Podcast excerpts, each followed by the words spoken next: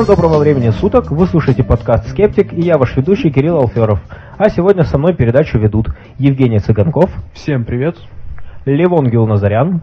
Здравствуйте. Катя Зверева. Привет. Лаида Кушнарева. Привет. И сегодня у нас на передаче наш гость Валерий Соболев. Добрый вечер. Валера часто участвует в наших встречах общества скептиков. Он нейробиолог и помогает нам освещать эти интересные вопросы. Наш подкаст мы размещаем ВКонтакте в группах Общества скептиков и Энциклопедия заблуждения Словарь скептика. Также обязательно подписывайтесь на RSS через Russian Podcasting. Мы стали размещать свой подкаст там, и многие слушатели сказали, что им теперь удобнее подписываться, они не пропускают выпуски. Ну и также, как мы уже сейчас упоминали, мы проводим регулярные встречи в Москве. Обязательно приходите, а, будем знакомиться и общаться на темы критического мышления. Мы обязаны просто отметить, что сегодня Пятница 13 и это сказалось, друзья мои, сказалось на записи нашего подкаста. Лаида? А, у Кирилла сломался компьютер, и из-за этого мы очень долго не могли начать запись подкаста, начали ее очень поздно, когда уже прошла пятница 13 и стало возможным это сделать. Вот сейчас у нас э, на часах 12.09, и то есть, видите, пятница 13 закончилась, и подкаст начал записываться, все ок. Да, мы долго думали, что произошло, и вот вычислили именно такую причину. Опасность миновала. Да, теперь, теперь можно работать нормально. Так как сегодня в гостях у нас нейробиолог, то давайте начнем с новостей из мира биологии. Ну и так как сегодня у нас пятница 13 то давайте оденем костюм гробовщиков и сколотим гроб для парка юрского периода. Когда мы начинаем говорить об ископаемых насекомых, то невольно вспоминаем парк юрского периода и идею воссоздания динозавров из ДНК, которую мы, собственно, восстановим из насекомых, застывших э, в смоле. О возможности этой захватывающей публику идеи исследователи ведут споры уже два десятилетия. Впервые под сомнение она была поставлена в 90-е годы, когда в Музее естественных наук в Лондоне не удалось, э, собственно, извлечь ДНК из насекомого, застывшего в смоле. Э, значит, недавно группа исследователей, уже использовав современные методы, которые позволяют восстановить поврежденную молекулу с большей вероятностью, э, чем восстановить молекулу, которая не повреждена. Это вот такой интересный метод. Собственно, к какому выводу пришла наша команда исследователей? Они не смогли восстановить ДНК из насекомых, которые застыли в смоле возрастом 60 тысяч лет и 10 600 лет. Если мы не смогли э, извлечь из таких молодых образцов, то нам не стоит надеяться извлечь что-либо из образцов, которым миллионы лет. Поэтому мы можем забыть о нашей идее э, воссоздания динозавров. Ну, может быть, в будущем наука сделает шаг вперед, и когда-нибудь все-таки мы сможем увидеть больших ящериков. Ну, я правильно понимаю, что у ДНК же есть период э, какой-то жизни, за который он э, можно восстановить. И все-таки этот период довольно маленький. Мне казалось, что это уже было давно известно. А, ну, тут читали, что раз все у нас застыло в смоле, то это как бы этот срок очень удлиняет. Но я бы хотел, конечно, услышать комментарии Валеры. В идеальных условиях э, нуклеиновые кислоты способны сохраняться вроде как миллионы лет. Но есть э, есть данные, свидетельствующие об этом. Ну что ж, а, постараемся сломать еще несколько надежд, а может быть и нет. Мы очень во многой научно-фантастической литературе говорится о заселении Марса, и вот сейчас это пытаются сделать. Причем сделать не просто в рамках какого-то научного проекта, а в рамках бизнес-проекта Mars One, Марс 1. Да, действительно, нам на глаза попалась достаточно такая дискуссионная новость. Э, заключается она в чем? что около 200 тысяч человек из 140 стран подали заявку на полет на Марс в один конец. Инициатором э, этого проекта, скажем так, выступил датский инженер и одновременно бизнесмен. Э, я, к сожалению, не могу... Ну, его как-то странно зовут. По-датски, видимо. Да, его как-то по-датски зовут. Э, в общем, из этих 202 тысяч где-то человек будет выбрано, будет выбрано 10 команд по 4 человека, которые должны предположительно э, в 2020-х годах отправиться на Марс безвозвратно и основать там колонию, которая теоретически должна продержаться 10 лет. Ну, конечно, срок огромный для... Срок, скажем так, не просто огромный, срок сомнительный для такой агрессивной среды, как Марс. Как мы знаем, там гораздо ниже атмосферное давление, раз. Э, в основном атмосфера состоит из СО2, и кислород там на нуле, это два. Э, отсутствие жидкости и дикий пустынный ландшафт, совершенно не приспособленный для жизни, это три. Ну и, соответственно, сам перелет тоже таит опасности и все такое. А отсутствие магнитного поля и, следовательно, да, еще не, там, не э, защита от радиации. Еще там дикие, дикая радиация совершенно космическая. Ну, как я понял из этой новости, НАСА частично поддерживает, то есть она не поддерживает, а, э, скажем так, частично помогает вот этому проекту, но при этом э, высказана мысль, что проект невозможен. Кроме того, кроме невозможности, также упоминается высокая стоимость проекта 6 миллиардов долларов. Ну, мне кажется, что сам проект, конечно, реалистичен вообще, но мне кажется, что самое нереалистичное, что у них указано, это даты. Потому что для того, чтобы им полететь на Марс к 2020 или даже к 2030 году, им нужно такое громадное количество проблем решить, прежде всего инфраструктурных. То есть как вот вообще все это организовать, как все это сделать. Но это разработки, которые, мне кажется, ведутся не 10 лет. Да, совершенно верно, потому что сейчас у них нет ничего, кроме идеи. У них нет ни финансов, э, нет еще не создана инфраструктура, а создаваться она может...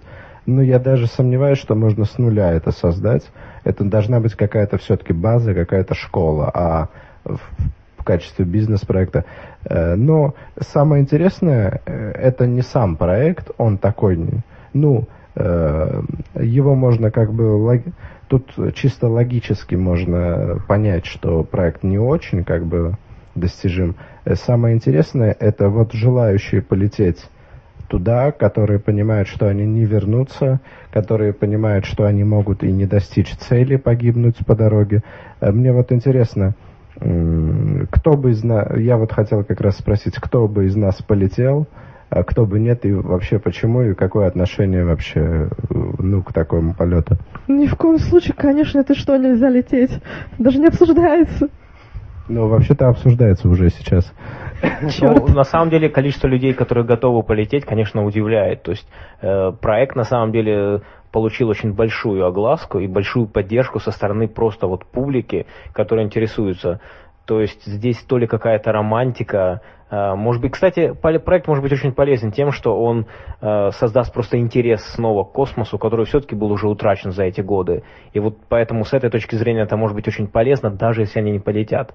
Но полетел бы я, не уверен снова возбудить в людях желание оставить свои следы на пыльных тропинках далеких планет. Да, звучит очень романтично. 6 миллиардов долларов стоимость проекта. Э, стоимость проекта LHC 31 миллиард долларов. Бюджет НАСА годовой еще больше, так что думаю, средства найдут, не проблема.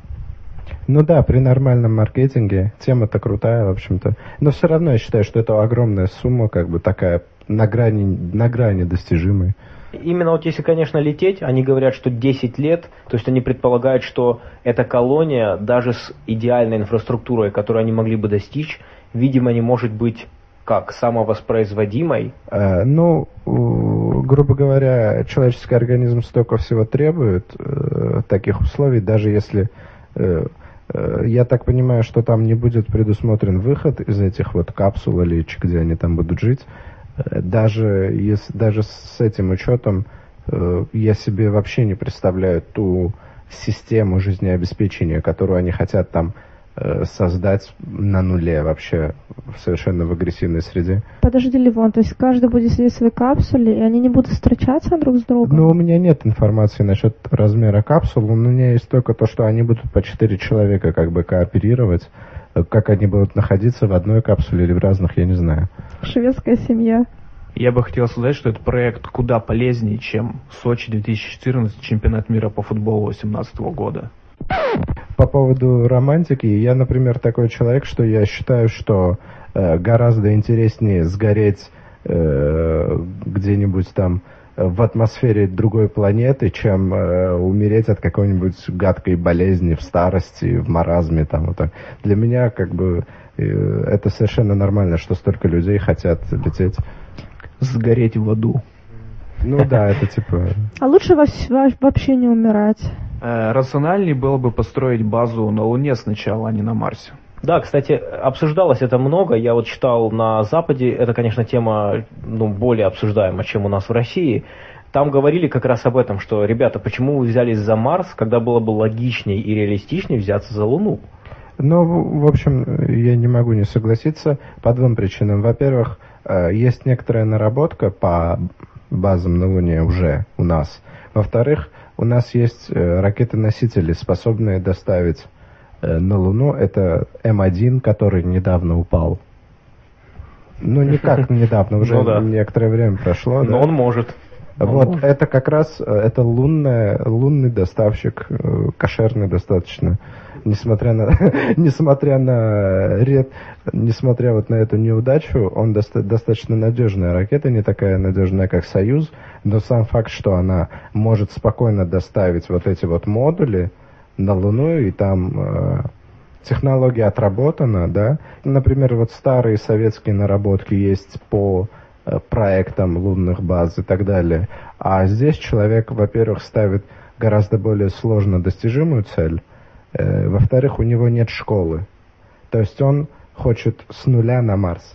Ну, кстати, вот я не знаю, ты часто говоришь, что с нуля, может быть, у него есть как раз какая-то какие-то наработки есть, либо он хочет использовать какие-то уже существующие. В конце концов, те же американцы, они же летали, у НАСА есть какие-то данные, они вполне могут использовать ну это. да, но мы же не знаем, на каком уровне НАСА с ним сотрудничает. Да, Я так вижу, что она не очень, ну, так сказать, если они скептически настроены, вообще, я, что само НАСА, я уже, я повторюсь, оно утверждает невозможность э, проживания. Ну, кстати, что наводит на мысли, а интересно, люди, которые ведут проект, вот там один человек, но там наверняка какая-то команда, они вообще действительно в это верят или нет? Еще бы сказал, что в СМИ периодически появляются сообщения о том, что Япония хочет э, свою программу лунную организовать, Китай хочет и так далее. Но даты э, объявляют 20, 20 какие-то года, 30 какие-то. Доведут ли они это до ума, неизвестно. И не будем забывать, что э, до Марса год лететь. Еще и, нужно и выжить это, год. И это год без интернета. Да, и ВКонтакте ты не посидишь, да. Какой ужас. И после этого все еще кто-то хочет лететь. Ну, давайте двигаться дальше от космической темы. Мы переходим к теме святой воды. Все дело в том, что мы стараемся по возможности отслеживать некоторые рекламные акции, проводимые разными сомнительными деятелями. И сегодня, э, выходя из метро, нам вручили замечательный буклет, где нас призывали излечиваться от неизлечимых болезней. Ну, буклет оформлен достаточно традиционно. Э, на первой странице мы видим счастливую семью, которая, конечно же, состоит из а, мужа, жены, сына и дочери, которые уходят вдаль к морю, сверкающему и переливающемуся волшебным светом. А, потом, когда мы открываем буклет, мы видим а, трогательную историю девушки Юлии, у которой были большие проблемы со здоровьем, она сильно болела, Э, привыкла болеть и всегда чувствовать боль, не могла встать с постели, боялась оставаться одна, и ей казалось, что она медленно умирает. Но потом ее пригласили в Центр духовной помощи, за нее помолились, и уже после первого служения девушка Юлия спала хорошо, и все боли исчезли. Сейчас она полностью исцелена от всех болезней. От всех вообще.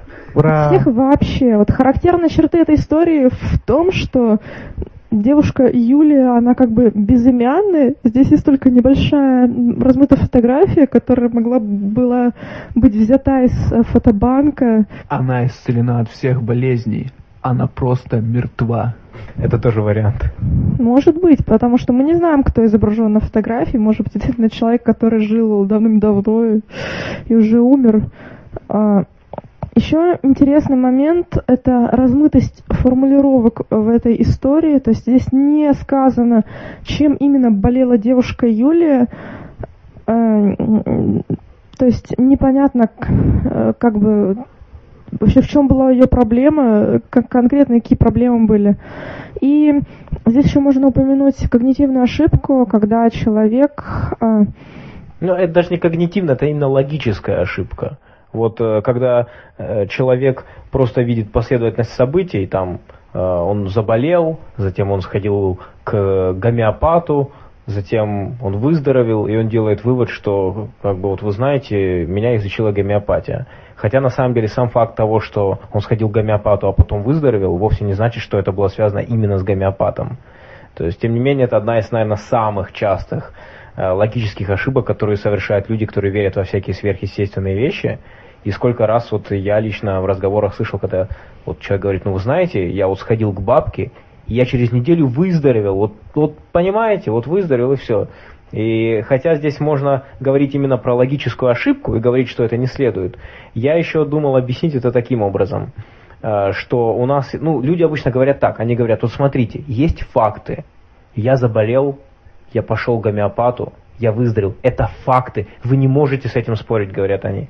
И в принципе, само по себе это правильно, но люди не замечают, что перечисляя факты, они затем э, свою интерпретацию этих фактов тоже пытаются выдать за истину. Потому что, по сути, это интерпретация. Я сходил к гомеопату, я выздоровел. Это факты. А затем идет связка. Я интерпретирую эти события как то, что гомеопат меня вылечил. Эта вещь называется аргументация следствием. И, собственно, причина может быть далеко не одна. Поэтому данная трактовка неверна. Мы можем э, говорить о том, что причинно-следственная связь действительно есть, если мы уберем все возможные факторы, ну, которые могут вызвать данный эффект, оставим только один. То есть проведем контролируемый эксперимент. Мне еще хотелось бы перечислить э, те возможности, которые предоставляет святая вода по мнению авторов брошюрки, и э, которые можно получить по указанному адресу в Центре духовной помощи. И я хотела бы, чтобы э, вы представили себе, как бы изменился мир, если бы эта вода действительно делала то, что здесь написано. Здесь написано, что эта вода, она исцеляет от неизлечимых болезней, как того человека, который ее пьет, так и членов его семьи. Во-вторых, она помогает избавиться от зависимости от алкоголя, наркотиков и сигарет. Третье. Заполнить пустоту, избавиться от комплексов и найти внутренний мир. Четвертое. Иметь дружную семью, любовь, прекратить ссоры и жестокость в доме. И последнее. Избавиться от долгов, найти работу и экономическую стабильность. Представьте себе, если бы все это было правдой, сколько бы стоило это чудо-водичка.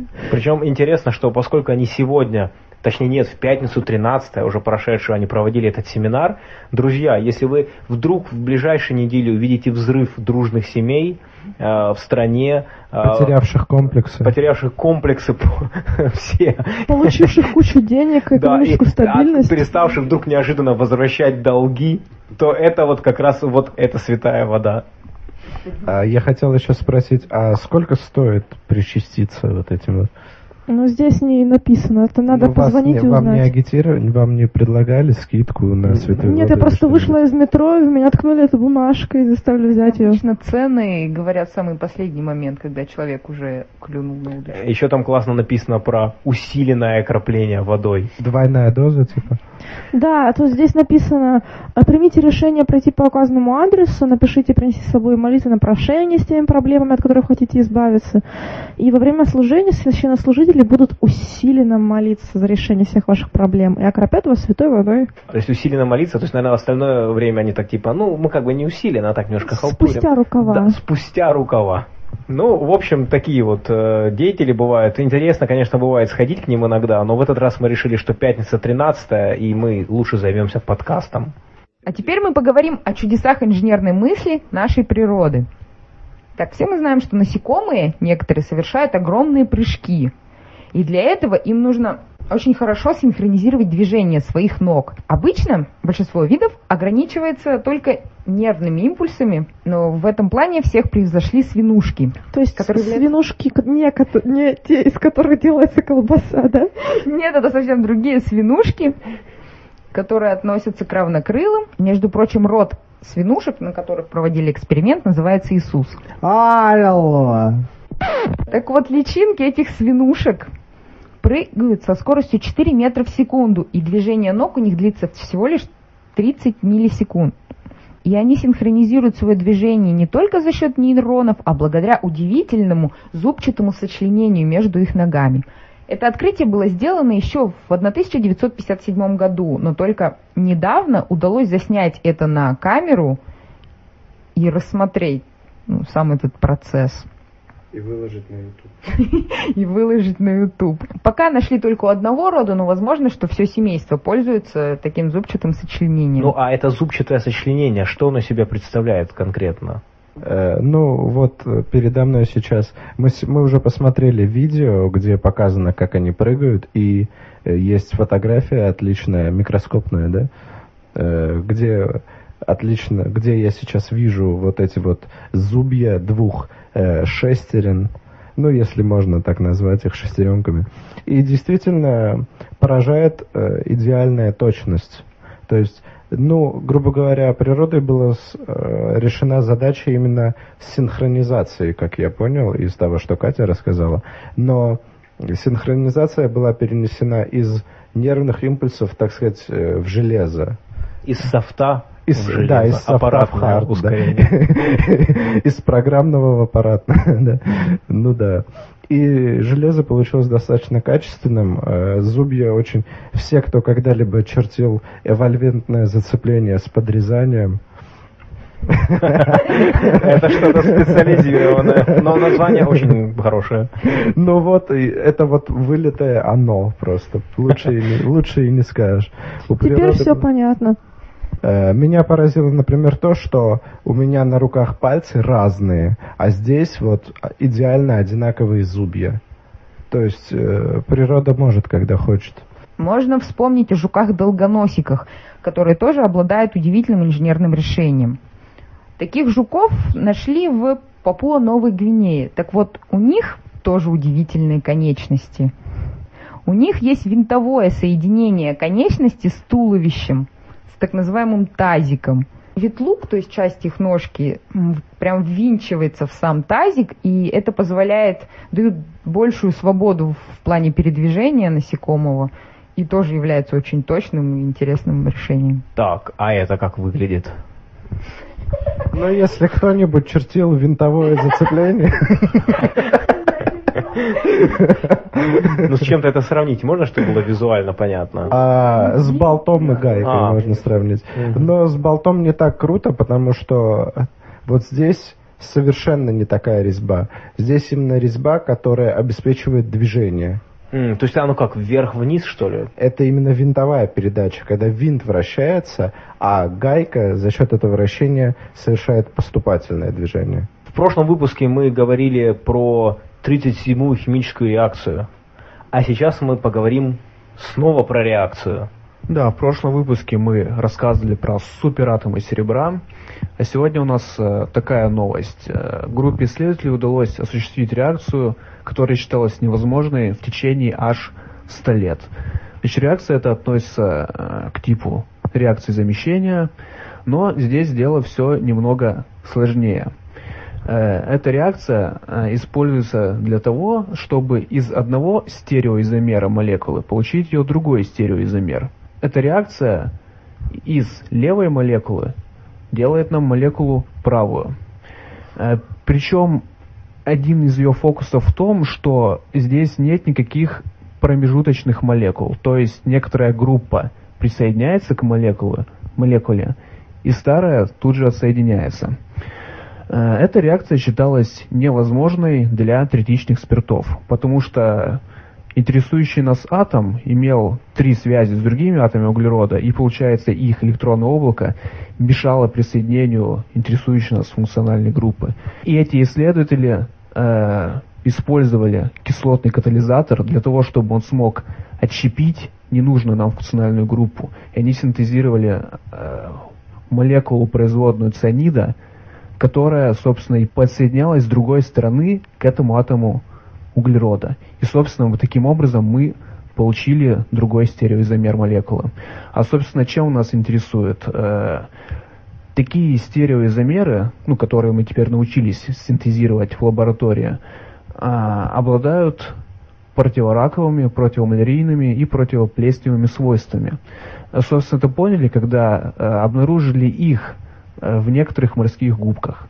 Ну, естественно, получать молекулы из морских губок довольно проблематично, а синтезировать в лаборатории ну, куда эффективнее и быстрее и дешевле. Теперь мы не будем больше болеть раком, малярией и плесневеть. Ну что ж, а мы переходим к тому разделу нашего подкаста, где мы будем говорить про еду. У нас прям вот э, несколько тем, связанных с этим. А, во-первых, меня очень привлекла новость, которая говорила о том, что шимпанзе тоже переедают. И, собственно говоря, довольно известная э, фраза, э, я ее слышал от многих людей, что, мол, это только люди переедают или делают что-то исключительно для удовольствия, а животные всегда знают, сколько им нужно еды. И вот именно э, в сфере еды, вот в контексте еды это слышно особенно часто. Насчет того, что животные, ну, на животных можно смотреть там в вопросах еды, например. У меня подруга рассказывала, что ей преподаватель по я не помню, какому предмету, рассказывал, что, дескать, вот можно по кошкам смотреть, какая еда хорошая, какая нет, что, дескать, они плохую колбасу есть не будут, плохое мясо есть не будут. На что она спросила, а если кошки едят полиэтилен? Он сказал, э, забудьте все, что я вам сказал. Быстро он отказался от своих взглядов. Но здесь и чем интересна новость? Тем, что шимпанзе все-таки к нам близки. Это, наверное, самые близкие наши родственники, так можно сказать. И э, здесь проводили эксперимент, который был связан с восприятием количества еды в зависимости от тарелки, на которой она подается. Это, в общем-то, говоря, ну, довольно известная вещь, что если человеку дать, например, кусок пирога на маленькой тарелке и дать кусок пирога точно такого же размера на большой тарелке, то он, ему будет казаться, что на маленькой тарелке пирог большего размера. И проводили шимпанзе такой эксперимент – Вначале им э, предлагали, ну там, наверное, было несколько, э, несколько проб, может быть, несколько групп шимпанзе. Значит, им давали разное количество еды, которую, которую они хотели, на тарелках одинакового размера. И шимпанзе довольно четко выбирали побольше кусок себе. Затем им давали кусок одинакового, ну, одинаковый кусок, э, одинакового размера, но на тарелках разных. Маленький, маленькая тарелка, большая тарелка они практически в большинстве случаев выбирали маленькую тарелку, хотя на самом деле размеры были одинаковые. А затем они делали еще один эксперимент, когда на маленькую тарелку клался кусок меньшего размера, а на большую тарелку большего. И тем не менее, все равно шимпанзе в основном брали маленькую тарелку, потому что визуально им казалось, что там больше – это на самом деле оптическая иллюзия, которая подвержена, то есть выяснилось, что подвержена этой оптической иллюзии и шимпанзе тоже, что может говорить что-то о том, как работает их мозг. Значит, что это за иллюзия? Иллюзия, которой мы все подвержены, называется иллюзия Эббингауза. Оптическая иллюзия восприятия относительных размеров. Самая известная версия этой иллюзии выглядит так. У нас есть два кружочка одинакового размера. Вокруг одного кружочка другие кружочки, которые большие, сравнимые с ним по размеру. Вокруг другого кружочка прям точечки маленькие. И вам будет упорно казаться, что тот кружочек, вокруг которого точки громадный, а тот, вокруг которого кружочки подобного размера, поменьше. И вот вы будете смотреть на эту картинку, и вот вы ничего с собой не сможете сделать. Вам будет реально казаться, что эти кружки разных размеров. А, вместе с тем они размера совершенно одинакового. А конкретно, когда дело касается тарелок, а, то здесь вступает в силу подобная иллюзия, ну, фактически, можно сказать, то же самое, или эта иллюзия называется иллюзия Дельбёфа. А, эта иллюзия связана с... Эта иллюзия выглядит так. Два кружочка, вокруг одного кружочка еще один. То есть фактически как кружочек один на тарелке, а другой без. И вам будет казаться, что тот, который на тарелке, гораздо больше. То есть это, в принципе, примерно похоже, практически одни и те же иллюзии. А, ну и из этих иллюзий на самом деле делается очень много интересных выводов, а, в частности, как работает наш а, мозг, с чем связана эта иллюзия, этот обман зрения. Вот, например, недавно появилось, что, появилось мнение, что критическим фактором вот возникновения этой иллюзии у человека является расстояние центрального круга от других кругов, окружающих вот, этих, вот эти кружочки. То есть, если вот эти окружающие круги располагаются близко к центральному кругу, то он кажется больше. Ну и, соответственно, наоборот. Если они находятся на большом расстоянии, то центральный круг выглядит меньше. Вот это вот как раз вот это свойство и делает его похожим на иллюзию Дельбёфа с тарелкой. Ну и этот, эта иллюзия играет ключевую роль э, в современных спорах о существовании в зрительной коре двух отдельных потоков переработки информации, а, которые касаются процессов восприятия а, и выполнения действий. То есть там, например, сказано, что эта иллюзия искажает восприятие размера, но когда субъект должен отреагировать на этот образ действием, таким как, например, схватить что-то, схватить этот предмет, то размеры объекта воспринимаются уже без искажений. Вот это мне показалось очень интересным. То есть э, как, какой, какого рода эксперимент проводился для того, чтобы это пон, э, понять, мне вот неизвестно, я специально не исследовал, но вот это было бы, конечно, интересно узнать. Что касается людей, интересный совет на эту тему я видел в книжке из разряда помощь молодым родителям или что-то такое, короче, не помню, как называлось. Там рассказывалось, что если ребенок, например, э, не доедает суп, то нужно налить в широкую тарелку, э, в которой уровень супа получится маленький. И потом, э, так сказать, окунать ложку в тарелку, и он увидит, что тарелка типа не глубокая, и скажет, и тем самым можно его убедить, что там мало супа. А если налить в пиалку, и ложка там будет тонуть, то ему будет казаться, что там много супа. И этот метод достаточно действенный. Дети действительно съедают больше супа, когда он соответствующим образом подан. Вообще, этой иллюзии подвержены все, и э, надежды человека, что нет, я разбираюсь, сколько еды, они на самом деле не обоснованы. Любой человек вот, э, может испытать это на себе, например, когда вы идете и есть японские роллы.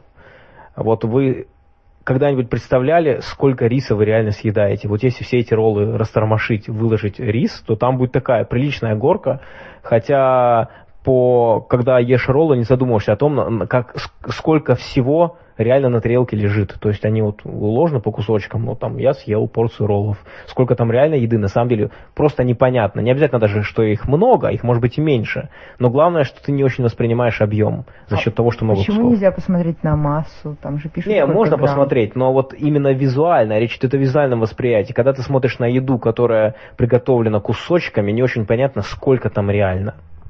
Вот что я хочу сказать. Но мы продолжаем тему еды, и мы хотим э, с этого выпуска сделать такую рубрику, которая будет называться «Мифы о питании». Э, скорее всего, эта рубрика будет идти сквозь несколько выпусков, потому что мифов о питании довольно много, особенно связанных с диетами. И эту рубрику будет вести Екатерина Алферова. Всем привет! И это новая рубрика э, «Мифы о питании и диетах». В каждом выпуске будет не спровергать по одному мифу, по одному заблуждению, которое мы будем выводить на чистую воду, отделять правду от лжи и зерна от плевел. И начнем мы с э, заблуждения, которое может быть не настолько фундаментально, но вот лично меня оно всегда раздражало и вызывало беспокойство еще на тот момент, когда я верила в его справедливость. Э, а именно, что нельзя есть после шести. О, да, я знаю множество людей, которые придерживаются этого принципа. Да, фактически это уже постулат, э, который уже не подвергается сомнениям. Однако я была счастлива, когда узнала, что это все неправда. После шести есть можно. Поэтому все слушатели, которые готовы поверить не на слово, могут радостно пойти отправиться кушать. Э, и не слушать дальше. Но для более въедливых я все-таки продолжу и сначала расскажу о том, откуда все-таки взялось это заблуждение. Э, часто апологеты этой теории цитируют э, такую замечательную фразу, что завтрак съешь сам, обед раздели с другом, а ужин отдай врагу. Э, но мало кто вспоминает о том, что эта цитата принадлежит не кому-нибудь, а нашему замечательному полководцу Александру Суворову. То есть он был полководцем, а не диетологом. И говоря это, он заботился не о стройности своих солдат, а об их жизни. Как известно, в его времена медицина была совсем не на высоте, и в случае ранения солдата в живот, э, исход смертельный был практически гарантирован. И он был, вероятность его была крайне высока, если э, в желудке и в кишечнике что-то было. То есть это практически гарантированное заражение крови и смерть, крайне неприятная. Шанс на выживание был чуть-чуть больше в том случае, если на момент ранения все-таки желудочно-кишечный тракт был пуст. Для этого поскольку атаки, большинство атак, оно совершалось рано утром, солдат не кормили вечером, для того, чтобы как бы к моменту атаки все как бы там уже очистилось. Ну, к тому же, это значило, что солдаты шли в бой злые, ну и, наверное, можно было сэкономить на питании, накормив тех, кто остался в живых уже после успешного завершения боя. Соответственно, эту фразу нельзя, не следует э, использовать э, как э, такой как бы разумный аргумент. Также я думаю, что большую роль в популярности этой теории играет наше желание как-то избавиться от чувства вины, которое нас охватывает после того, как мы наелись на ночь, Э, так что вот у нас живот как айсберг возвышается над одеялом, э, и мы вот лежим, мы не можем заснуть, мы переели, и мы прям вот чувствуем, как жир просачивается сквозь стенки желудка и э, откладывается сразу же на животе и боках. Естественно, это неправда. А, и люди могут также благополучно есть много неправильно жирной пищи в течение дня, они просто об этом не помнят, но вот этот последний эпизод, он, конечно, запоминается. И отказываясь, от, пытаясь отказаться от вечернего приема пищи, люди таким образом очищают свою совесть. Также, как известно, э, очень распространена неправильная модель питания среди взрослого работающего населения, когда позавтракать мы не хотим, Э, потом в течение дня, там в лучшем случае выскочишь на 15 минут на обед, что-то там сожрешь, или печеньками у коллег э, побалуешься, а уж вечером-то ты пришел и оторвался. Таким образом, когда люди пытаются заявить, что они не едят после шести, у них хотя бы включается какой-то момент, что все-таки э, вот если совсем не есть днем, как-то не весело. Значит, надо все постараться себя покормить все-таки до шести. Таким образом, как-то вот они пытаются урегулировать свое питание. Также еще любят э, вспоминать э, различные биоритмы, э, всякие там часы быка, часы крысы, ну и так, так далее. Ну, это уже, конечно, совсем эзотерика. Также еще любят приводить пример буддийских монахов, которые вообще прекращают э, прием пищи там чуть ли не в три часа дня и прекрасно себя чувствуют. При этом люди забывают, что они обычно, в смысле буддийские монахи, они еще медитируют целыми днями, то есть они в таком не в совсем активном состоянии, в неком таком анабиозе находятся большую часть дня, и питание у них достаточно скудное, на нем особо не разжиреешь, как ни старайся. В общем, надеюсь, с остальными причинами мы разобрались. Дальше давайте попробуем узнать правду, что же на самом деле происходит. Практически все в нашем организме, и не только в организме, а вообще в природе, оно подчиняется каким-то циклическим процессам. А, так у нас есть сон и бодрствование, а, извините, наполнение, опорожнение кишечника, женские месячные циклы, а, голод и э, насыщение, они также увязаны. А, и сказать, что а, вот после шести часов и, скажем, там до семи утра я не ем, после шести часов вечера и до семи часов утра, это все равно, что сказать, я, пожалуй, буду спать только вот в будние дни, а в выходные не буду. Или э, что я не хожу в туалет э, после 7 часов вечера, я закрываю вот его на замок и все. Вот нельзя, вредно очень для здоровья. Эм, то есть это примерно из той же серии. На самом деле у нас есть два типа голода. Ну так, грубо говоря, это голод желудка. Это происходит потому, что он, собственно, пуст. То есть э, у нас единственный как бы индикатор насыщения желудка это именно вот индикатор объема. То есть когда желудок заполнен, мы чувствуем сытость, когда он пуст, мы, соответственно, чувствуем голод. Из всех веществ, которые поступают в желудок, это белки, жиры и углеводы, э, белки перевариваются дольше всего. То есть максимум они находятся в желудке 4 часа. Таким образом, обеспечить как бы нахождение пищи внутри желудка мог, можно максимум на 4 часа. После этого волей-неволей вы почувствуете голод, это совершенно нормально. Если в течение этого срока себя снова не покормить, начинаются всякие нехорошие процессы. Как минимум, организм начинает думать, что все, настали голодные времена, и теперь, когда поступит следующий прием пищи, нужно будет э, постараться по максимуму запасти, даже за счет того, что мы, э, что основной обмен веществ будет чуть-чуть снижен, но нужно э, все-таки думать о будущем и запасаться. А как максимум начинаются уже какие-то процессы накопления токсинов, разрушения мышц и прочее. Но об этих страшных вещах мы, наверное, расскажем более подробно в какой-нибудь следующем выпуске, когда будем уже говорить о голоде. И хотел бы пояснить некоторые моменты. Во-первых, никто, никто не отменяет объективной предпосылки для того, чтобы э, определенную часть рациона употреблять утром, днем и вечером. Так, например, общеизвестный факт, действительно, э, что значительную часть жиров лучше вынести на ну, первую половину дня, потому что просто объективно э, количество желчи больше именно, именно в этот период как выделяется, поэтому э, переваривание и именно э, жирной пищи в этот период наиболее эффективно и, и э, довольно комфортно проходят.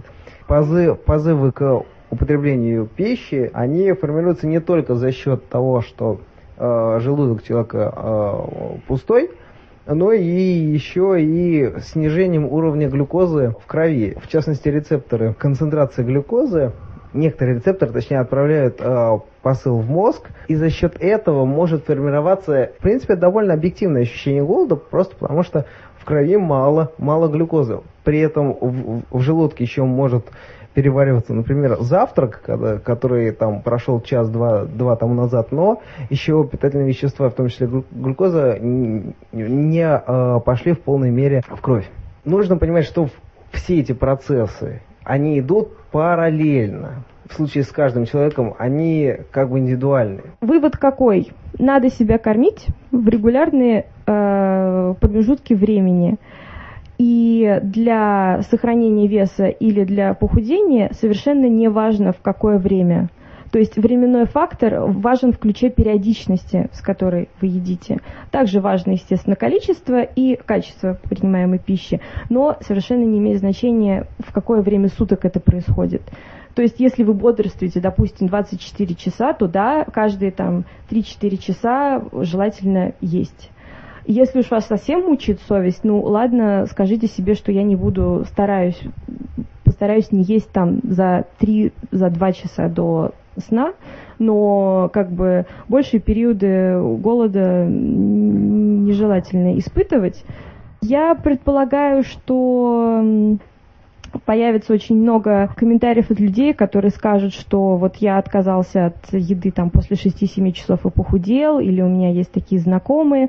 А, я охотно в это верю. Это действительно так. Так же, как э, есть много людей, которые похудели там на гречневых диетах, на кефирных, на голоданиях и так далее, потому что способов снижения веса их много, и фактически большинство из них работают, вопрос только цены и качества, так сказать, э, этого дела. Объясняю, что успех э, снижения веса в результате вот таких вот процедур, он может быть связан банально с уменьшением общего количества калорийности, потому что все-таки все сводится к калориям, и мы опять, мы этот вопрос рассмотрим тоже в какой-нибудь из следующих разов. То есть просто таким искусственным способом уменьшается общее количество калорийности, потребляемой за сутки, и за счет этого человек сохраняет, собственно, или снижает вес. Также кто-то может сказать, что «а я не хочу есть спустя 4 часа». Но в этом случае нужно все-таки быть честным с собой и вспомнить. Может быть, а, при появлении какого-то незначительного дискомфорта вы там, скушали печеньку или яблочко, или, может быть, выпили сладкий чай или кофе с молоком. Это все считается едой. А если действительно вы вот прям честно ничего не ели и вам не хочется, а, ну, это уже идет речь, либо вы не ощущаете голод, как, допустим, можно не ощущать со временем привыкаешь к ношению тяжелых сережек. То есть ты поначалу, девушки знают, что поначалу ты надеваешь что-то массивное, ты чувствуешь, потом постепенно привыкаешь. А может быть, действительно, вы не ощущаете голод, и это речь идет уже о расстройстве, э, как бы это медицинская проблема, которую, возможно, надо решать. Все плохо. Но, кстати, мне кажется, что здесь может быть вариант того, что 4 часа назад человек так поел, что он еще не скоро захочет. Да, это тоже возможно. Но таких вариантов лучше не допускать и точно не после шести вечера. Многое из того, что ты рассказывала, напомнило мне одну интересную новость, которую я прочитал. Э, я вот хочу рассказать даже не конкретно про эту новость, а немножко про другое. Э, промелькнула новость, где рассказывалось о том, что э, одна из самых больших аномалий сердечных приступов состоит в том, что они происходят в основном утром, между 6 и 10 часами утра. По крайней мере, по статистике большинство происходит именно так, и поэтому здесь была теория того, что, гипотеза того, что, вероятно, это связано каким-то образом с суточными ритмами, так называемыми циркадными ритмами.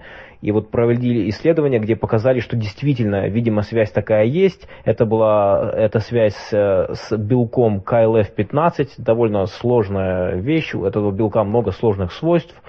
А, можно почитать для тех, кому интересно. А, но сходу могу сказать, что не так просто разобраться оказалось именно вот в функциях этого белка. Но так или иначе они связались с этим белком. Но что интересно, я стал, исследуя этот вопрос, читать про вот эти биологические ритмы. И я обнаружил там довольно любопытную болезнь очень редкую болезнь. Вот просто хотел о ней упомянуть, потому что такая, такая необычная вещь называется фатальная семейная бессонница. Это генетическое заболевание. Если ваши родители не болели, успокойтесь. Вот, оно очень редкое. И состоит оно в том, что в какой-то момент жизни довольно спонтанно а, может начаться у человека бессонница, то есть он ничего не может сделать, снотворное не помогает, ничего не помогает, и, в общем-то, в течение полугода происходит смерть, то есть человек начинает постепенно Э, он начинает постепенно, нельзя сказать, что прям сходить с ума, но он начинает постепенно терять сознание. То есть вначале у него начинаются какие-то фобии, постоянные панические атаки, потом постепенно он просто уходит в какое-то такое состояние и вот э, просто умирает, потому что сон все-таки нам необходим. Но вот почему я решил рассказать, просто очень необычное, конечно, заболевание. Даже если он алкоголь пьет, он все равно не уснет. Ничего не помогает вообще. Ну, может хотя бы написано, чтобы было не так грустно. Это, это связано там с, какими, с каким-то именно генетическими нарушениями и с невозможностью, что-то происходит, конечно же, в мозгу. Я еще хотела спросить, те приступы, о которых ты говоришь, они происходят с э, человеком, который все еще дрыхнет в этот период с 6 до 10 утра, или э, когда он просыпается? Ты между сердечные? Сердечные приступы, да. Не знаю, об этом не говорилось. Я думаю, что и так, и так. Я думаю, что это может быть не связано с... Э, может быть не связано, а может быть действительно немножко больше статистика, когда человек просыпается. Я просто не знаю, чего мне бояться. Спать утром или просыпаться утром. А, бойся всего. Бойся жить, да. Жизнь страшна. Боль, тлен, безысходность. Если кто видел эту новость про сердечные приступы, вот, э, кстати, эта та новость, в общем-то, оптимистичная, потому что э, какое-то определенное воздействие, например, на содержание этого белка, я, может быть, здесь немножко говорю безграмотно, я сразу прошу прощения у слушателей, но э, грубо говоря, что если каким-то образом регулировать э, функции этого белка именно в этот промежуток, то можно избежать какого-то количества фатальных исходов или сердечных приступов. То есть сама новость по себе, конечно, положительная, что обнаружили эту связь. Но я хотел обратить внимание на то, что эта новость появилась вот именно в этот момент, далеко не потому, что это исследование сделали именно сейчас, а потому что произошло, там была какая-то научная конференция, где был сделан доклад на эту тему.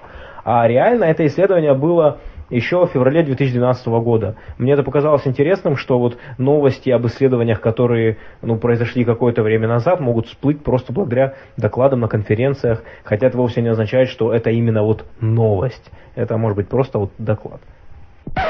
Валера, настало твое время. Ну, мы, собственно говоря, на, на встречах общества скептиков ты уже рассказывал про моделирование мозга. Вот я решил поднять эту тему здесь в подкасте, потому что это очень э, популярная тема в научной фантастике, и сейчас есть реальные исследования и проекты, которые это делают. И мне кажется, что было бы очень полезно рассказать о том, что происходит на самом деле в науке, насколько это реально.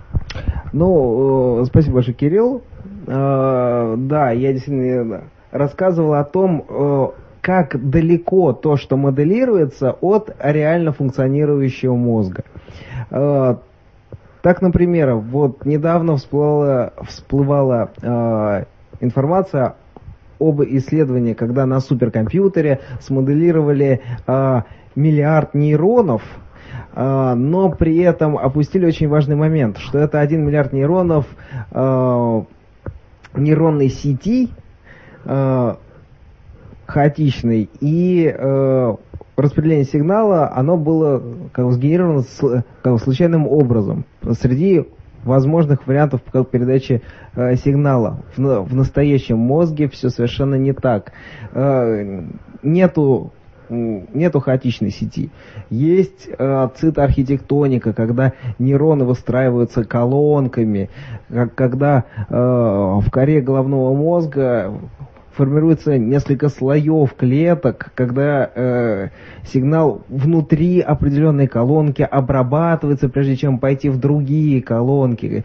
Э, при этом э, каждая колонка специфична. Идет э, распределение э, всех сигналов, то что вы, э, кора головного мозга это высший уровень экранного типа, когда определенная область отвечает за определенную функцию. Смоделировать подобное на компьютере э, крайне тяжело. Э, и вот с существующими технологиями, мне кажется, она, она в принципе в ближайшее время невозможна. Я, ви, я вижу перспективу моделирования на квантовых компьютерах, когда э, принципиально им иные э, мощности и возможности будут доступны для моделирования.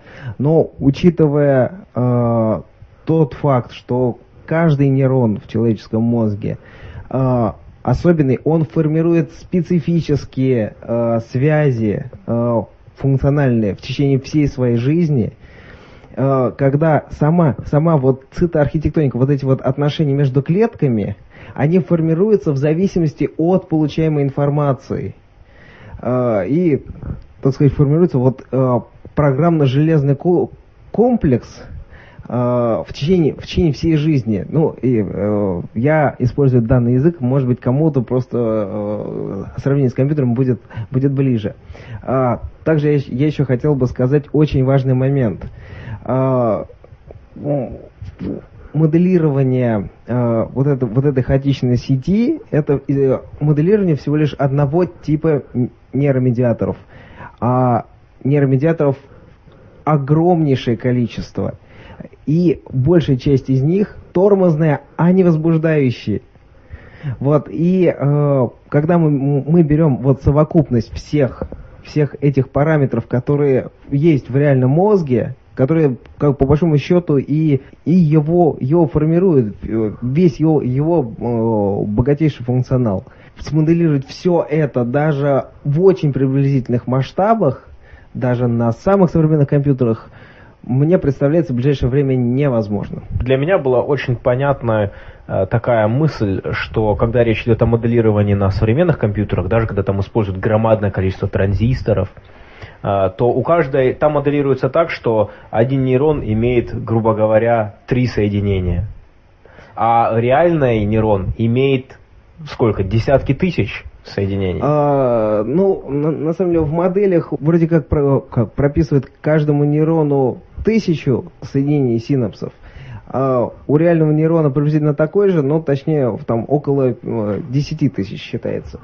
Но не, в моделях не учитывается, что каждый из этих, из этих контактов а, получает разную информацию, разный нейромедиатор. И в течение одной секунды реальный э, каждый, э, каждый из этих синапсов может получить до 250 э, сигналов. Ну, это, это классическое наше представление о том, что э, период, период возбуждения и э, э, период восстановления э, нейрона после после полученного сигнала порядка, порядка 4 миллисекунд. Значит, один нейрон потенциально может проводить до 200-250 импульсов в секунду. Ну, конечно, в реальном мозге это не так, но м, смоделировать все вот эти вот отношения, когда по одному контакту приходит один э, нейромедиатор, по-другому другой, а они еще имеют разный период действия. Один имеет там несколько миллисекунд, один, один имеет секунду, а третий может иметь несколько минут. А, а в масштабах ну, как периода работы нейрона, к которому по, продолжает каждую секунду поступать э, сигналы, это, масштаб секунд и минут просто колоссален.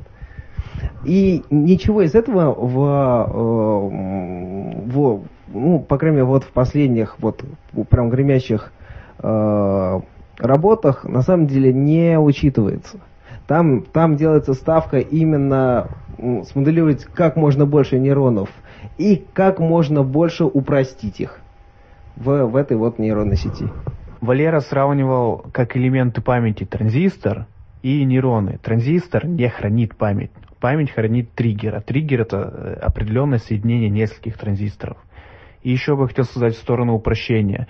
Действительно, во многих задачах мы можем э, из мат-модели многие вещи просто выкинуть, так как они никакого реального значения не имеют. То есть в этом есть определенное э, рациональное зерно. Но учитывая, что сейчас приходит к модели того, что вот высшая нервная деятельность, она по сути является как бы такой, обладает эмерджентностью, мне кажется, что когда моделируется мозг, и вот поправь меня, если это не так, очень трудно на сегодняшний день сказать, что важно, а что нет вот в этих взаимодействиях. Мы точно знаем, что каждый из этих параметров э, очень важен для формирования человеческого вот сознания. Именно они все в купе, э, собственно, его формируют. Мы не знаем соотношения, но, но знаем точно, что э, вот моделировать э, искусственный интеллект последнего уровня, ну, невозможно. То есть э, как моделировать именно, именно человеческий мозг. И, и, и даже имитировать э, мозг животного, там, млекопитающего, так как они э, очень э, похожи с нашим мозгом, тоже все-таки не представляется возможным. Ну, в ближайшее а, время с нашими вот, технологиями. Э, мне, мне вот представляется именно современные технологии производства компьютеров современные процессоры, они просто не, ну, не предназначены для вот в силу своей архи а, архитектуры и технологии. Э, поэтому я уже, я уже говорил, что вот, возможно, квантовые компьютеры, которые будут принципиально иного класса, э, может быть, они смогут э, внести свою значительную лепту в максимальном приближении к реальному мозгу. Ну, кстати, я не знаю, вот я думаю, что многим слушателям известен этот факт, что мозг на сегодняшний день является самым сложным объектом, который мы знаем во Вселенной. Несмотря на то, что среди людей, которые увлекаются наукой, и в частности биологией, факт довольно известный, но меня он всегда очень восхищает, когда ты смотришь на все эти а, большие туманности планеты, несмотря на их а, размер и на какие-то интересные физические, химические взаимодействия, они реально гораздо проще, по сути, чем наш человеческий мозг. И вот э, когда ты рассказываешь, что э, столько всяких сигналов, это сложно, мне это скорее успокаивает. Ага, значит, значит много возможностей, мы сложны, у нас много всяких комбинаций каких-то. Ну что ж, а нам нужно двигаться дальше, и это наша любимая рубрика «Когнитивная ошибка». Сегодня мы узнаем, как мы пренебрегаем масштабом. В 1993 году был поставлен такой эксперимент. Группам исследуемым предлагалось э, определить, какую сумму они готовы заплатить за спасение птиц. А легенда им рассказывалась такая. Значит, перелетные птицы гибнут э, в нефтяных хранилищах, которые они путают, э, ну, так скажем, с прудами. Эту проблему можно решить, если мы на нефтяное хранилище, допустим, поставим сетку. И им предлагалось, э, предлаг, им предлагались такие числа – 2000 птиц, 20 тысяч птиц, 200 тысяч птиц. И, как ни странно, в этих группах э, сумма, которую готовы были заплатить исследуемые, всегда предлагалась примерно одинаковая, в районе 80 долларов. И эту ошибку когнитивно называют пренебрежением масштабом. Канеман в 1986 году провел следующий эксперимент. Он спрашивал, сколько готовы ну, вы заплатить за то, чтобы очистить часть озер штата Онтарио или все озера Онтарио. Сумма тоже не отличалась так уж принципиально. Канеман также установил, что жители четырех западных штатов США готовы заплатить лишь на 27% больше, чтобы спасти все 57 штатов, а не один.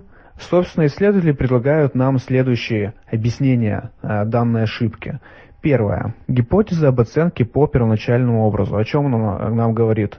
То, что когда говорили испытуемым в первом эксперименте про птиц, что они вот попадают э, в нефть, они представляли себе образ одной птицы, и он доминировал э, над всем остальным. То есть они делали оценку не для числа птиц, а вот для одного образа этой птицы, поэтому сумма у них э, всегда выходила одинаковая. Вторая гипотеза. Покупка морального удовлетворения. То есть э, люди просто готовы заплатить некоторую сумму, чтобы э, почувствовать в себе некоторую внутреннюю теплоту. А она зависит именно от их внутренних психологических установок, а не от того числа, которое им предлагают э, в эксперименте. Третья гипотеза. Пожертвование ради доброго дела. То есть человек э, готов заплатить некоторую сумму, чтобы, допустим, посчитать себя неким экоактивистом. А чем это отличается от предыдущего, от предыдущей гипотезы? То, что в первом случае это мотивация внутренняя, а во втором случае внешняя. То есть во втором случае он хотел, чтобы другие считали его экоактивистом? Да, да. То есть э, мотивация как бы со стороны социума. Э, пренебрежение масштабом также было обнаружено по отношению к человеческим жизням. То есть э, предлагались э, разные варианты, в разные трактовки, э, какую сумму вы готовы заплатить, чтобы спасти людей от того-то или от того-то. Э, выяснили, что статистика здесь логарифмическая. То есть э, мы число возможных жертв увеличиваем по экспоненте, но сумма наша растет линейно. Есть здесь такое а, красивое предположение о том, что человек не может испытать более сильную эмоцию, чем вот э, на похоронах. То есть у него э, выбрасывается определенное число нейротрансмиттеров, так скажем, он вот ощущает гибель одного человека. Он не может э, на уровне вот мозга как бы ощутить смерть тысячи или десяти тысяч человек. Поэтому, собственно, и это приводит к такому эффекту. То есть, Жень, если вокруг меня будут ходить монстр, отрывать куски моего тела, жрать моих родных, выпускать из них кишки, и, не знаю, там, я буду знать, что вся планета уничтожена ядерной войной, и все другие планеты с разумной жизнью уничтожены, все умерли, везде кишки, кровь, все такое. Я буду себя чувствовать так же, как на похоронах обычных, да? Примерно одинаково. Ну, похорон-то разные. Может, помер родственник, которого ты ненавидел, вообще желал его смерти, то как бы... Ну, просто как бы, ключевой момент, что ты э, в своих переживаниях не отразишь разницу в масштабах этих двух трагедий. Вот именно об этом, э, собственно, Боль должна быть Евгений. в тысячу раз, в миллион раз. А я вообще хотела спросить насчет птичек. Мне кажется, это вообще некорректный эксперимент спрашивать по поводу того, сколько денег вы готовы пожертвовать на спасение птиц, потому что, как правило, насколько я понимаю, когда люди думают о пожертвованиях, они думают о собственном доходе. И исходят из соображений, сколько у них денег есть, а не сколько денег они готовы отдать, потому что как-никак они будут это коррелировать ну, между собой, сколько у них есть денег, а не сколько нужно. Мне кажется, более правильно было бы спрашивать, сколько нужно денег на спасение там 10 тысяч птиц, миллиона птиц, ну и так далее. Я согласен с этим. Мы получили от э, слушателей какие-то комментарии по поводу других когнитивных ошибок, в том числе вот э, в сообществе The Brights, э, Женя, ты запостил по поводу когнитивной ошибки, которую мы в прошлый раз разбирали. И там люди делали ошибки с точки зрения вероятности, но некоторые из них говорили о том, что в этих задачах очень важна формулировка проблемы. Вот я вот на этот момент согласен с тем, что говорит Катя, потому что вопрос очень часто можно неправильно понять. Если мне говорят, сколько вы готовы отдать на спасение, я приведу какой-то грубый пример, одного слона или на спасение сотни слонов, моя сумма может вообще не зависеть от того, а, на что я отдаю деньги, она может зависеть от того, сколько у меня свободных денег вообще. Я бы тут сказал следующее. Людей приводят в комнату, ставят им мысленный эксперимент. Сколько вы готовы заплатить, если у вас есть возможность как бы То, что они, Непонятно. то, что они начинают подсоз- ну, не подсознательно, не знаю, могу сказать некорректно, э, мыслить о своих доходах, то на самом деле есть когнитивная ошибка. То есть, если мне говорят э, спасти один штат от чего-то, ну, если брать, например, США или 50, то за 50 штатов ты должен заплатить в 50 раз больше. А, это означает, что э, ты не очень хочешь спасать один штат. То есть, например, если у тебя, если ты можешь отдать, например, всю зарплату, да, э, и ты за 50 штатов отдаешь весь свой доход, да, чтобы спасти 50 штатов, э, почему, почему бы тебе не отдать свой весь доход за один штат? Что, э, эти люди не заслужили, что ли? Но я бы еще сказал, что здесь можно следующее сказать, э, что если речь идет, идет о штатах, далеко не факт, что на спасение 50 штатов требуется больше денег. Почему? Потому что а, программа по сбору может, например, быть с больших количества штатов. Соответственно, требовать могут всегда или хотеть одну и ту же сумму. И также насчет птичек, чтобы поставить сетки, закрывающие вот эти вот нефтехранилища, э, какая разница, сколько туда гипотетически может упасть птиц, там, например, 10 или 100. Все равно для них нужна одна и та же сетка. Э, не в этом дело. Да нет. Часть, часть озер штата или все озера штата, допустим. Если нет у меня денег на все озера штата, почему бы не спасти хотя бы одно? Причем тут твои деньги? Нет, Мысленный деньги, эксперимент. Вопрос Но- в том, сколько вы лично готовы Да, вот потратить, я- а моя личность это Я согласен, я, я согласен с Катей, когда она говорила по поводу э, формулировки, что если бы говорили, э, опять-таки, вот, например, мы читаем отчет про этот эксперимент, может быть, если бы мы почитали оригинальную статью, там была бы формулировка, ну, не другая, другая. Э, то есть, если бы сказали, сколько денег нужно, например, дать, здесь, может быть, ответы были бы другими. Сколько вы бы готовы были заплатить?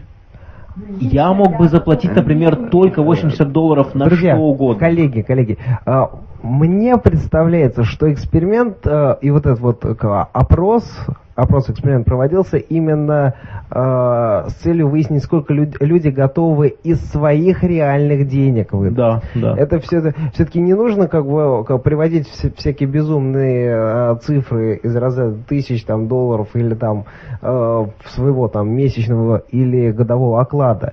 То есть вот сколько американцы реально вот готовы э, дать денег для решения конкретной задачи. А, а дальше уже уже нужно как посмотреть, э, знали ли они, э, сколько денег нужно вообще там, э, для, для решения этой проблемы там, частично или полностью. И э, вот именно об этом, по-моему, Женя как раз и пытается донести до нас мысль. Так, а знали, а им, кроме того, что сообщалось, что погибнет там 100 миллиардов птичек, им... Да без разницы. Это я бы если перебрал по Да, количеству. по барабану. Э, Кроме того, что им сообщали разное количество птиц, э, было ли там, была ли там речь об общей сумме сборов какая-то? Об общей сумме сборов не было ничего. То есть человек должен был чисто исходить... Ну, грубо говоря, э, мне жалко, что 100 птиц, что 200 птиц. Мне одинаковое примерно чувство жалости возникает. Ну вот это интересный момент. И теперь что, это значит, мой мозг меня обманывает или так и должно быть? Я считаю, что мозг твой тебя обманывает, потому что в случае гибели птиц нам надо больше закрывать скважин. Если тебя прямо спрашивают, э, сколько озер чистить, ты же понимаешь, что 4 озера или 50 озер, что сумма должна быть все-таки различная и так далее. Эксперименты там такие. Но я хотела еще спросить, ну внесу я вместо тысячи долларов 50 тысяч долларов, но это же все равно мало, надо учитывать, сколько нужно всего, сколько кто еще вложит. И, соответственно, получается в итоге, что может мы и 50 спасут всего одно, а то его и половину, сколько бы я там не захотела его внести. Ну, то есть, просто эти мысленные эксперименты, о которых ты говоришь, они делают так, что человек должен все, все лишние мысли отсекать. А так не бывает. Он все равно начинает анализировать ситуацию. Плюс насчет птичек. По поводу смерти кучи птичек и малого количества. Тут же еще у меня, например, возникает вопрос в том, что насколько критично это количество. То есть если погибает, там, например, 5-6% от общего объема там, популяции, то это не так уж и страшно. То можно вообще деньги не вкладывать. А если гибнет вся популяция из этих нефтехранилищ, то тогда уже беда. Но я бы сказал, что здесь получается, что, по крайней мере, из записанного эксперимента ситуация очень сложная, и там присутствует много переменных. Вот мне, честно говоря, сходу непонятно, в чем состоит ошибка. А вот Катя нашла логическую ошибку в эксперименте. Вот смотрите, э, погибло, допустим, э, вот, э, вот пример, да? Погибло в одном случае 200 птиц, в другом 200 тысяч птиц. Миллиард. 100-500 миллиардов, да. вот, в одном случае 200 птиц, в другом 200 тысяч птиц. А, а потом выясняется, что 200 тысяч птиц – это 1% популяции. То есть это вообще одинаковые числа с точки зрения. То есть это как 200 птиц не важны для популяции, так и 200 тысяч не важны. Соответственно, э, ощущение тут должно, э, как бы у нас должно это вызывать совершенно одинаковые эмоции. Я а. давно хочу добавить э, здесь, работает принцип такой известный, что смерть одного человека это трагедия, а смерть э, тысяч это статистика. То есть, когда мы видим какие-то единичные случаи, нам они даже как-то больше ближе к сердцу, чем когда там какая-то толпа подохла. А я бы тут сказал следующее. Предлагается эксперимент, даются определенные данные, по которым должен человек как бы делать оценку. А если он начинает себе какие-то другие данные придумывать, то это является как бы ошибкой тоже. Ну, что значит придумывать? Ну, как можно... А, Не-не-не, друзья мои, э, нет, друзья мои, основная идея э, вот этого эксперимента показать, что люди э, неадекватно оценивают э, затраты э, при меняющихся масштабах. А их эмоциональная окраска и э, собственно, мало зависит от э, изменений на, самом деле, на, нет, на несколько порядков масштабов определенной описываемой трагедии. Как, собственно, пример, приведенный Элоидой, собственно, как бы демонстрирует, что вот э, нету особой разницы. Вот если бы вот эти 200 тысяч птичек реально выложить перед человеком, чтобы он э, как бы сопоставил вот 200, 200 птичек на одном поле и 200 тысяч на втором, чтобы он смог прочувствовать масштаб. А э, при э, описанном, описанном на бумаге или сказанном устно, э, как бы эксперименте или масштабе, тяжело реально оценить, что и от, э, отразилось на количестве пожертвований. Да, нужно, чтобы человек посмотрел в искореженное страданием лицо каждой из 200 тысяч птичек, чтобы полностью прочувствовать трагизм. Ну, блин, суть в том, что вопрос задается в том, сколько вы... Суть в чем? Что есть одна сторона, это человек, которому задают вопрос. И другая сторона, эти вот 500 или сколько-то птичек. Масштаб меняется именно у птичек. Вот, по сути-то, объем, вернее, количество меняется у птичек. А сумма пожертвований-то это не как бы Иными не дело птичек, а да. а именно дело лично человека. А человеку-то не говорят, что увеличится ли ваш доход. Вот если бы был вопрос в том, что если ваш доход увеличится в 500 тысяч раз, будет ли у вас больше сумма пожертвований, это корректный вопрос. Я, скажем так, я понимаю когнитивную ошибку, непонимание человеком масштаба, но я не очень э, согласен с постановкой эксперимента, как вот, по крайней мере, сейчас он написан был. Вопрос ставится не сколько вы готовы заплатить, а сколько были бы готовы заплатить. Ну, это Что значит были бы? Каком, какая разница? Меняется. Жень, ну, пример реально не работает. Нет, мы, мысленный нет. пример. Что значит, смотри, что значит мысленный пример? Представьте, что у вас неограниченное количество денег. Сколько вы готовы заплатить? Это я понимаю. Когда говорят, это сколько не то. вы... Вот если вот реально мы спрашивали с увеличением дохода, это нет, одно. Нет, друзья мои, э, не, не добавляйте новых переменных. А, на самом деле, мы сейчас тоже совершаем ту же самую когнитивную ошибку. А, ну, или не ту же самую, немножко другую. То есть, эксперимент проще. То есть не нужно, не нужно добавлять там доходы там свои, там, типа изменяющиеся. Вот, вам говорят, что есть трагедия. Э, птички это просто иллюстративный материал, который в одном эксперименте птички, в другом там будут, будут люди, там, в, в третьем там, там будут целые штаты. А, именно а, вопрос в изменяющихся масштабах. Мы не осознаем масштабы и э, упрощаем это. Что, как мне кажется, Катя пытается сказать, и с чем я согласен, э, что когда речь идет в эксперименте постановки задачи, у человека задают вопрос, сколько бы вы были готовы заплатить. Здесь не нужно вводить никаких дополнительных переменных. Здесь есть переменная «вы». И эта переменная «вы» присутствует в эксперименте очень полно. Человек не может э, этим под «вы» понимать какого-то сферического «меня» в вакууме. Есть «я» с определенным количеством денег. Это определенное количество денег остается постоянным в первой ситуации и во второй. Меняется только объем проблемы, которые меня просят, на которые меня просят пожертвовать деньги.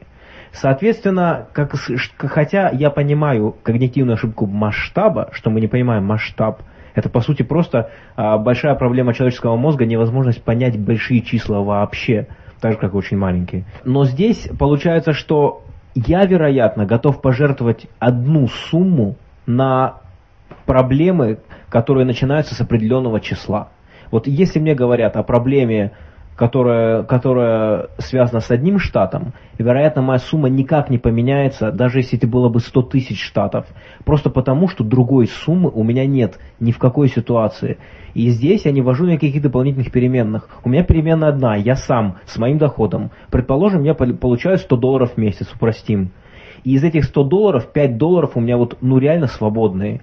Если мне ко мне кто-то приходит и говорит, давайте спасем там птичек, вот погибает 5 штук в год. Я был бы готов отдать на это, предположим, доллар. Мало птиц, да, к примеру, ну давайте я дам доллар. Если мне говорят, что погибают 100 птиц и более, я готов опять отдать 5 и больше ничего, у меня просто нет других денег. Может быть 5, 500 тысяч, 500 миллиардов, все птицы во вселенной, у меня просто только 5 долларов, все. То есть, хотя эксперимент, мне кажется, поставлен в этом смысле некорректно. Да. Я думаю, на... еще вот, раз... нельзя сделать этот вывод из него. Еще раз подчеркну, что надо было спрашивать, сколько следует тратить денег, например, из госбюджета, чтобы человек да. вообще не затрагивался в этом эксперименте. Я согласен. Я еще раз повторю, вы не понимаете отличия. Вы готовы заплатить и готовы были бы Да, я не понимаю отличия. Отличий нет никаких. Здесь есть принципиальное отличие. Объясни. Готовы заплатить, ты будешь сравнивать со своим доходом эту сумму. Готовы были бы а Чисто мысленный эксперимент. Грубо нет, говоря, нет, нет, у тебя нет, нет. есть бесконечные средства. А тогда нет, я... Так надо я говорить. бесконечные нет, средства. Нет, нет. Что значит бесконечные? Если есть бесконечные... Берите сколько надо. Друзья, как вы видите, мы немножко поспорили по поводу этой когнитивной ошибки. Мы, собственно говоря, очень рады тому, что эта рубрика появилась в нашем подкасте, потому что она позволяет нам разбираться в сложнейшей работе нашего мозга. И если у вас есть какие-то мнения на этот счет, мы с удовольствием почитаем ваши комментарии, э, письма.